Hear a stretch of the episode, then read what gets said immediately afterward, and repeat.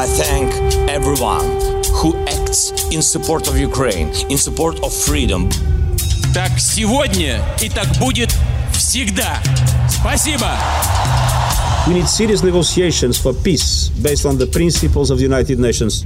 E nell'attuale guerra in Ucraina assistiamo all'impotenza dell'Organizzazione delle Nazioni Unite.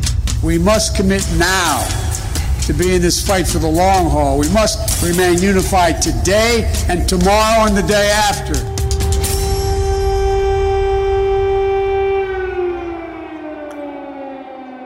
Viva! Seja novamente bem-vindo ao Bloco de Leste. Este é o podcast semanal do Expresso dedicado à guerra na Ucrânia. Aqui, todas as semanas, olhamos para o que de mais relevante está a passar no conflito no leste da Europa. Procuramos ir além da espuma dos dias e ajudar os ouvintes a navegar no nevoeiro da informação que nos chega em permanência sobre a maior guerra na Europa desde a Segunda Guerra Mundial. Nesta temporada do Bloco de Leste, eu conto com a ajuda de duas das maiores especialistas neste conflito, que nos habituámos a ler, ver e ouvir ao longo deste tempo. Elas são a Lívia Franco e a Sandra Fernandes, ambas investigadoras e professoras universitárias, que estão comigo de forma alternada. Eu hoje tenho aqui a Sandra Fernandes, da Universidade uh, do Minho, e a ideia é olharmos com um bocadinho mais de, de detalhe para Bakhmut. Bakhmut é uma pequena localidade situada no leste da Ucrânia, mas que há meses tem sido palco de intensos confrontos e até de informações contraditórias sobre se está ou não uh, em mãos russas ou quando e se os ucranianos poderão uh, recuar. Venha daí. Если сейчас ЧВК «Вагнер» отступит от Бахмута, то весь фронт посыпется. И сегодня ЧВК «Вагнер» является цементом. Как раз то, что я сказал. С одной стороны, мы стягиваем всю украинскую армию на себя, перемалываем и уничтожаем, не даем возможность сконцентрироваться на других участках фронта. С другой стороны, Leia o Expresso em primeira mão, onde quer que esteja. Assine o Expresso Digital e tenha acesso a todos os conteúdos exclusivos e leitura antecipada do semanário às 23 horas de quinta-feira. Apenas 1,35€ por semana, durante dois anos. Todas as vantagens em expresso.pt barra assinatura digital. Expresso. Liberdade para pensar. Viva Sandra! Uh, há quase oito meses, se eu não estou em erro, que as forças russas atacam uh, Bakhmut, tornando esta localidade, hoje em dia praticamente destruída, são escombros, pouco mais, o símbolo da violência e da capacidade destrutiva desta guerra. Porquê é que nós uh, devemos olhar para Bakhmut? Porquê é que Bakhmut interessa nesta altura? Porquê é que está toda a gente a falar tanto de Bakhmut? Eu não sei se estou a dizer bem, até porque tenho a voz um bocadinho afetada hoje, mas uh, Bakhmut é assim. Viva Martim. Sim, podes dizer assim, podes dizer Bakhmut, enfim, nós em, em Portugal podemos dizer Bakhmut. Um, Aliás, o nome, o nome russo original era outro totalmente diferente, uh, uh, que eu não consigo mesmo uh, dizer. Portanto, Bakhmut é o nome tradicional ucraniano desta localidade. Pois é, mesmo uma localidade, não é? E a batalha de Bakhmut no âmbito desta guerra que começou em fevereiro, começou em maio. E, na verdade, temos vindo a falar muito desta, desta localidade, que é um ponto na frente de combate. É? Nós temos uma frente de combate hoje mais reduzida do que já foi, não é? era uma frente de combate que tinha mais de mil quilómetros, hoje tem cerca de 850 quilómetros, uhum, uhum. mas é de facto o ponto onde se tem cristalizado o número e a intensidade dos combates. Ou seja, porque é embora tu, embora tu fales de 800 quilómetros de linha da frente, não há combates diários em todos os quilómetros dessa, dessa frente. E, portanto, aqui centra-se muito da disputa hoje em dia, é isso? É onde, sim, é onde, onde a guerra é mais acesa, não é? Sim, Para dizer sim. as coisas de forma mais simples, não é? Onde há, mais, onde há mais mortes, onde há mais combates, onde há mais emprego de forças. Um, e uh, de alguma forma uh, é um bocadinho, portanto, é o epicentro da guerra, não é? É uma batalha sangrenta okay mas é um bocadinho fruto do acaso, não é? Nem russos nem ucranianos planearam, não é, que Bakhmut fosse aqui neste momento, não é, uma espécie de nó da guerra que tem vindo a ser apresentado assim já há vários meses, como eu dizia, mas que neste momento, porque os russos, não é, estão de facto prestes a tomar Bakhmut, é que estamos agora nestes dias com maior atenção. Ou seja, quando tu falas de alguma coincidência, é pelo facto de a, a terra, a localidade em si, e ela fica uh, situada ali, alguns entre uh, Donetsk e Lugansk, um, portanto, mesmo junto à fronteira um, de guerra, não é uma localidade que se antevisse que fosse particularmente estratégica. Eu estive a pesquisar, um, ela era conhecida sobretudo por uma terra uh, relacionada com a atividade de, de extração mineira de sal. Não era em si uma localidade estratégica a tomar, certo? Não era, não, quando a guerra começou não era necessariamente, não é? uhum. é? repare, esta questão que me colocas uh, prende-se também com uh, a grande questão que hoje também está na mesa, não é? Mas afinal, qual é a estratégia russa? Qual é a estratégia ucraniana? Primeiro, a arte da estratégia também implica que ela não seja desvendada, não é? Preciso guardar trunfos na manga, portanto, claro. não nos vão desvendar a sua estratégia. Mas o que é certo é que as decisões vão sendo tomadas também à medida que as ações vão acontecendo no terreno. Exato. E o que acontece é que os russos, não é? Como nós sabemos, avançaram, recuaram e agora estão a avançar de novo e, sobretudo, Bakhmut está num, na, na, região do Donbass, que é aquela região que os russos querem mesmo controlar na sua totalidade. Porque repare, se os russos controlarem. Um, Ou seja, porque, só, só, para uh, situarmos os nossos uh, ouvintes, uh, a ocupação russa do Donbass que decorre desde 2014 é de cerca de um terço do Donbass e, portanto, isto são territórios ganhos a, a partir da guerra do ano passado. Sim, são territórios okay. ganhos a partir da guerra do ano passado. Okay. E, portanto, porque, repare, no, é possível perspectivar que os russos controlando o Donbass, quando se fala em, em, em Bakhmut, pronto, o que está na mira, o que é mesmo importante será Kramatorsk, não é? que fica a cerca de 45 ah. km. Okay. E aí sim, os russos terão base para conseguir dominar territorialmente a região do Donbass. Ou seja, verdadeiramente uh, uh, crucial, se quisermos, é a localidade de Kramatorsk, vamos ver, é 45 km mais ao ocidente, portanto mais para dentro uh, da, da, da Ucrânia e a, noroeste, a, noroeste, e portanto a ideia russa é ao conseguir uh, controlar a Bakhmut, conseguir atacar e vir a tomar Kramatorsk mais para a frente na guerra. É isso que estás a dizer? Exatamente. Portanto, é, é, é, é o chamado ideia não é, de, um, de, um, ponto de cruzamento não é, que permite aceder a outras praças mais centrais. Uhum. E, e repare que se os russos conseguirem isso, talvez comecem a ficar eh, mais orientados para alguma discussão política não é? sobre, a, sobre a Ucrânia. Portanto, poderá ser no horizonte não é, dos objetivos russos algo que lhes permite ter um sítio a partir do qual começar algum diálogo político. Isto sou eu aqui a fazer conjecturas, não estou a dizer que, uhum. que haja aqui uh, provas disso, não é? Mas uh, poderá ser uma, uma possibilidade. e, portanto, ou, ou seja, se conseguisse controlar a totalidade uh, da região do Donbass, Donetsk e Lugansk. É isso, Lugansk. não é? E neste momento o que está mesmo por controlar é mesmo Donetsk, porque Lugansk está praticamente toda, toda controlada, não okay, é? Mas de facto, quando nós falamos desta batalha, e porquê estamos a falar mais nela agora ainda do que nas últimas semanas, uma batalha longa, não é? Como disse, começou em maio do ano passado, é porque Zelensky está a preparar a sua população para a perda de Bakhmut, não é? Claramente, não é?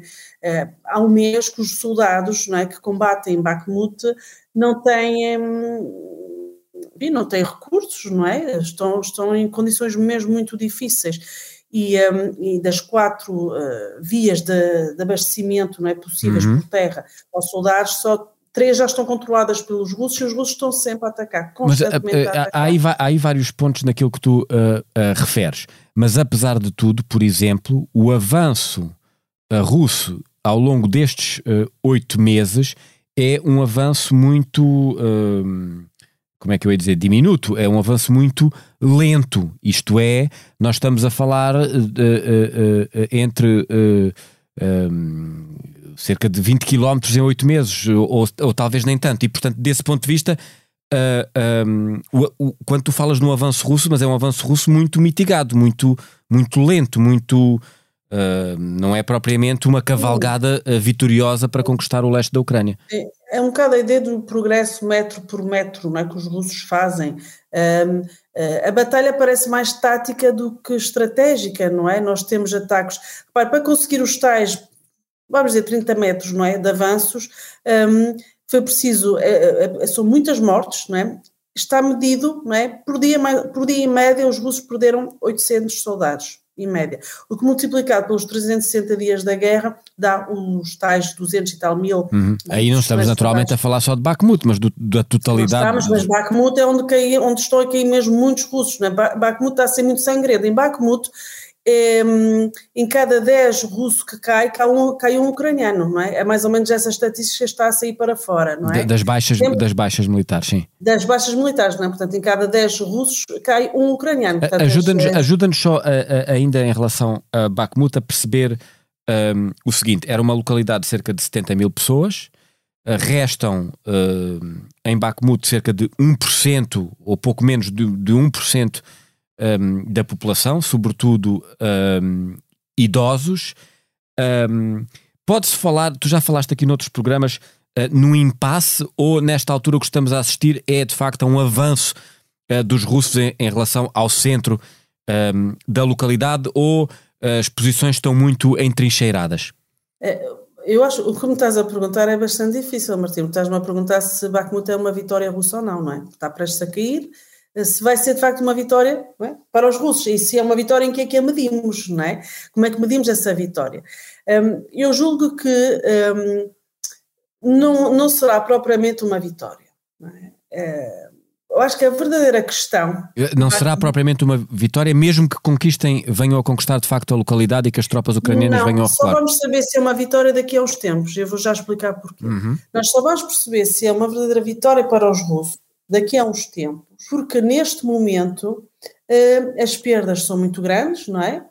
E, um, e não sabemos se a partir daqui vão de facto alcançar os outros objetivos, não é? nomeadamente Kramatorsk, e entretanto também, não é? Uh, nós temos uma espécie de estratégia ucraniana que não é um, oficial, não é? não é assumida oficialmente, mas que já todos os observadores uh, falam dela, não é? E veem que ela está a acontecer, que é a ideia de criar, a estratégia de criar imensas baixas nas forças russas, uhum. sempre com aquela ideia que nós já trabalhamos nestes episódios várias vezes do ganhar tempo.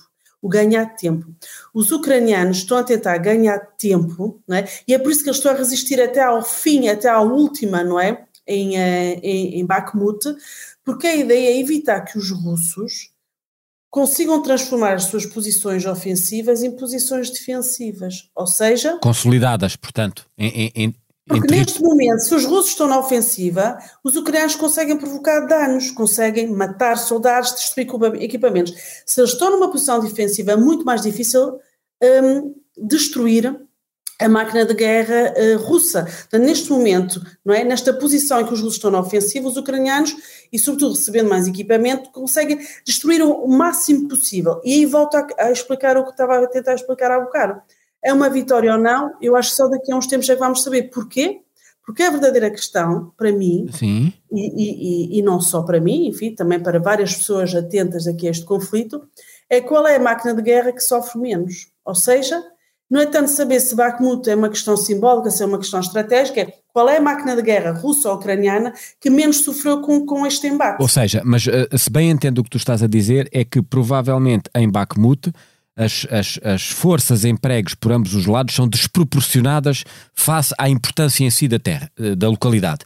E, portanto, de alguma maneira, aquela zona foi transformada uh, uh, em algo de simbólico. Isto é, os russos procuram ali uma vitória e mostrar que ainda conseguem ter ganhos no terreno.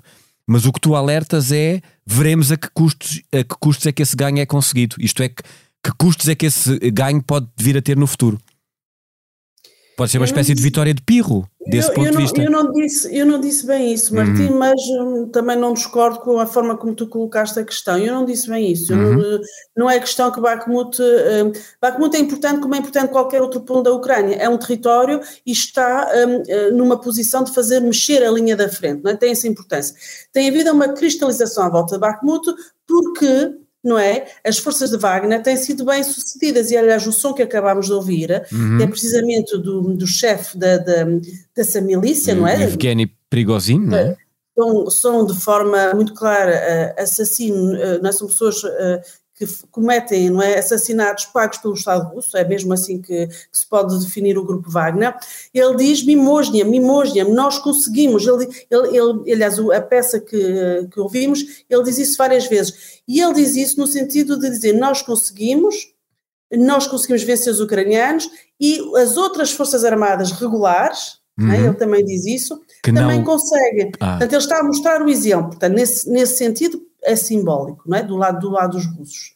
Um, o que eu estou a dizer é que esta, esta, este emprego não é, uh, mais uh, intenso aqui à volta de Bakhmut de forças dos dois lados está a pôr à prova a capacidade dos dois lados e nós não sabemos até que ponto é que há mais recursos para serem empregos a seguir esta batalha. É essa, é essa a grande dúvida que eu, que eu coloco aqui e para a qual uh, deixo em aberto. Mas quando nós falamos dos, dos sobre a vitória. Exato, e, mas nós quando falamos dos recursos a serem empregos, estamos a falar em relação às forças russas que parecem estar a perder uh, uh, muito mais homens do que as ucranianas, ou também falas da capacidade ucraniana um, de resistir depois de Bakhmut? Sim, falo das duas, dos dois lados, claramente. Aliás, nós vemos em reportagens jornalísticas quando são entrevistados os soldados ucranianos, nomeadamente os que estão agora em Bakhmut, um, eles estão em condições inenarráveis, não é? É muito difícil, nem sequer conseguem folga, descanso, não é? Não dormem, um, eh, não, o abastecimento é, é, muito irregular, também as condições climatéricas têm, têm piorado e, portanto, um, é difícil para os dois lados, não só para a Rússia. Tu levantaste, uh, trouxeste a questão do Wagner eh, Group, que de facto é o som que ouvimos no início deste episódio. Ora, vamos aprofundar um bocadinho qual é o papel e a importância deste grupo uh, paramilitar um, nestes combates em Bakhmut. Uh, eles são quem lidera pelo o, o lado dos russos, como tu estavas a dizer, usando o exemplo das palavras do senhor Prigozhin. São eles que, que tomam a iniciativa, uh, levando as forças armadas regulares atrás. Qual é exatamente o papel deles aqui? Bom, que Prigogine, o líder da Wagner, uh, está a aproveitar um desempenho, uma visibilidade ah. enorme, está a aproveitar. Aliás, portanto, para consumo interno russo também, de alguma maneira a tentar capitalizar para consumo interno russo, mostrando que os ganhos que se conseguem são graças ao seu grupo, ao grupo que ele lidera. Além disso, tentando ser uma, um exemplo, não é? Para as restantes Forças Armadas. Há um exemplo de resistência e de capacidade vitoriosa. De capacidade, não é? De, de conseguir ter o trabalho feito, não é? Uhum. Aliás, o nome Wagner é precisamente uma analogia, não é? Com a música e com a precisão e a capacidade de conseguir resultados. Portanto, o, o, neste momento sim, e aliás, o que eu ia dizer, eu não sei se deves ter reparado, mas ele, ele quando aparece nos vídeos, uhum. ele, ele filma-se muito, não é? Os tais um, vídeos que são colocados no, na rede Telegram, não é? Sim, uh, ele coloca-se em situações muito perigosas, não é? Ele, eu, perigosas que é de localização, de, de disposição? Sim, eu acho que ele, ele, ele coloca-se em situações perigosas, em situações em que ele pode, sobretudo quando nós sabemos que um dos pontos fortes, portanto isto só para mostrar a vontade dele, não é? Um bocadinho de cabeça queimada, não é? A vontade dele de, de ter muito protagonismo neste momento em que ele vai ser o, a única força russa que vai apresentar um resultado claro, ah. não é? E um resultado claro depois de meses de uma batalha muito difícil. Um, mas bom, nós sabemos não é, que ele, não, o recrutamento de prisioneiros, não é? Também, enfim. Ou seja, o, o grupo Wagner, uh, muitas das suas milícias, dos seus elementos, são recrutados uh, nas prisões da Rússia. Portanto, são criminosos condenados que saem da prisão para ir, para ir combater, ao mesmo tempo pouco preparados militarmente. Sim, e aliás está agora mesmo a ser aprovada no Parlamento Russo, na Duma, uma nova lei, uh, precisamente para facilitar recrutamento, nomeadamente uh, atribuindo nacionalidade russa a cidadãos estrangeiros, né, nomeadamente dos países da Ásia Central, para alimentar, não é? Porque repare, o recurso mais barato que a Rússia tem, que o Grupo Wagner tem usado de forma muito exímia, e é cínico, mas é mesmo assim, são as pessoas, os homens, não é? Portanto, uh, carne para canhão é aquilo que uh, tem sido uma das estratégias claras de Prigogine, não é? E daí tu uh, falas em 10 para 1 uh, nas nesta, perdas. Nesta guerra, não é? e é, aliás, uma única das únicas vantagens que nós ainda conseguimos perceber que os russos têm por causa do, do, do diferencial demográfico. E esta nova lei que vai agora ser aprovada muito em breve, vai ajudar a isso, não é? Como eu dizia, com a atribuição da nacionalidade russa facilitada aos migrantes para que possa ser, possam ser uh, também uh, enrolados como, como soldados, é? Hum. Ainda em relação ao grupo Wagner, uma das coisas que é notada um, no som que abre este episódio, mas noutros uh, vídeos que o senhor Perigosinho também já fez, uh, prende-se com as uh, críticas ao, ao, Ministério da Defesa russo, o que pode parecer assim meio estranho. Tu consegues explicar-nos uh, porque é que isto acontece? Porque de facto parece bizarro, sobretudo vindo de um regime que, não sendo uma democracia, é mais monolítico do que uma democracia em que há pluralidade e divergência de opiniões. Eu acho que um, a crítica não, se, uh, não significa ainda uh, que Prigogine tenha aqui uma espécie de novo poder dentro do poder, não é? Ou seja, uhum. não parece que haja aqui uma verdadeira autonomização de Prigogine. No entanto, o espaço que ele teve, nomeadamente em Bakhmut, foi algo que o próprio Kremlin lhe deu. Putin deu-lhe esse espaço. Uhum. E Prigogine faz parte de um, conjunto de forças ultranacionalistas, eh, diferentes umas das outras, mas que uh, neste momento são aquelas que uh, alimentam, do ponto de vista ideológico, também esta guerra. Um, não me parece que o general Gerasimov esteja a ser posto em causa diretamente neste momento pelo próprio Prigogine. Uhum. No entanto, claramente, esta guerra é um momento de grande oportunidade. E estavas a falar das minas de sal, de sal que são é, um, um, dos um, um dos ativos, recursos, sim, um dos recursos. Os ativos ali da região, elas são controladas neste momento pelo Grupo Wagner, não é? Que consegue lucrar, não é? Eh, da extração e do comércio é para precisamente também alimentar um, um, o Grupo Wagner, que é o grupo de um oligarca, não é? Prigogine não é oligarca. Portanto, isso, isso momento, aliás, reproduz o comportamento do Grupo Wagner um pouco por todo o mundo, que é precisamente é, é pago com os recursos naturais dos sítios onde, onde, onde, onde atuam. Exatamente, sobretudo em África, não é? Que é onde uhum. o Wagner atua mais. Neste momento, uh, claramente, Prigogine está a aproveitar para protagonismo. Se isso se transforma em poder político, acho que ainda, estamos, ainda não estamos né, nesta, uh, nessa fase. Oh, oh Sandra, deixa-me uh, terminar com uma questão de que nós já falámos, mas que eu queria ser um bocadinho mais explícito. Um, nós, durante bastante tempo, ouvimos falar numa nova ofensiva russa. E agora, a verdade é que já começamos a ouvir falar, uh, de uma contraofensiva ucraniana que pode estar para uh, surgir. Um, isto faz parte da narrativa de guerra, da propaganda de guerra, ou nós sabemos um, uh, eh, mais sobre algo, algo que se esteja a preparar para os próximos tempos, de facto? Os ucranianos têm por objetivo político recuperar o controle do seu território, certo? Portanto, uhum. continua a ser um, um, objetivo, não é? Eles querem recuperar a totalidade, não é? Isso é narrativa, portanto, significa Crimeia e Donbass incluído. Um, a capacidade ucraniana nós sabemos perfeitamente que depende do apoio ocidental. Portanto, okay. o que nós sabemos é que, por exemplo, ainda há dias Scholz reuniu com Biden, é? o chanceler alemão reuniu com o presidente americano em Washington, foi um encontro muito importante no sentido de assegurar a continuidade do apoio militar e os americanos anunciaram uma nova ajuda militar de 400 milhões de dólares. Portanto, estes são os sinais que nós, nós temos no sentido de sabermos que os ucranianos vão continuar a receber apoio. E, portanto, a priori vão ter essa capacidade, não é? Eh, no entanto, um, eu acho que há sinais, um, porventura, que nos podem mostrar que a frente da guerra se calhar vai mudar. Repara, cada vez mais os ucranianos aventuram-se em território russo, é? nomeadamente com ataques de drones. Uhum. Um, há uma linha, há uma santuarização do território russo, ou seja, a ajuda ocidental é dada na condição que não é utilizada para atacar o território russo. Eles de facto não usam, não é? Usam material que conseguem apreender dos russos ou uh, algo mais criativo da posse deles.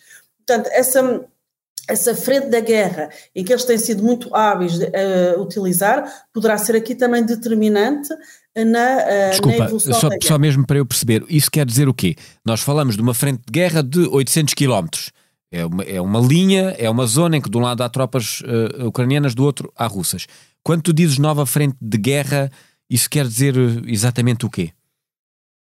significa que os ucranianos vão atacar diretamente, ou podem atacar, e têm vindo a fazer diretamente em, solo russo, alvos militares. Aviões antes de escolarem, uh, artilharia, uh, bases militares, não é? Um, eles muito pontualmente têm o feito. Repare, nós tivemos um caso extremamente mediático. Mas isso não é precisamente o que o Ocidente tem tentado evitar que a Ucrânia faça?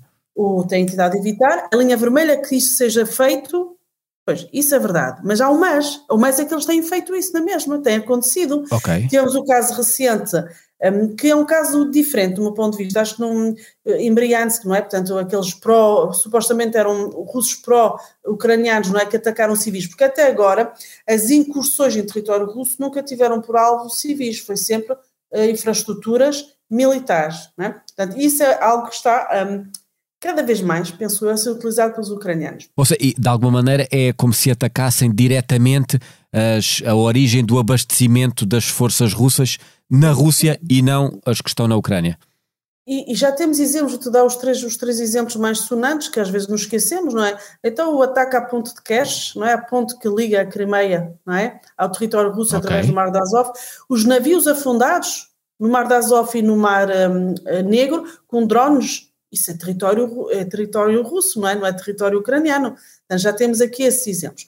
Capacidade da contraofensiva. Eu penso que neste momento o que os ucranianos almejam mesmo é, é infligir o máximo de danos uh, materiais e humanos ao exército russo, às forças armadas russas, não digo exército, forças armadas, Sim. obviamente a Wagner não faz parte das forças armadas, mas tecnicamente já é, para que, um, quando os russos se colocarem numa posição mais defensiva, os ucranianos tenham maior capacidade de uh, que a linha da frente não, não avance mais do que aquilo que já avançou. Eu penso que estamos mais neste momento da guerra do que propriamente a pensar em contraofensiva. É, é, é muito interessante essa tua análise, essa tua explicação e a conclusão que nos trazes aqui. Obrigado, Sandra, uh, uma vez mais. Uh, ficamos por aqui com mais este episódio do Bloco de Leste. Voltamos para a semana.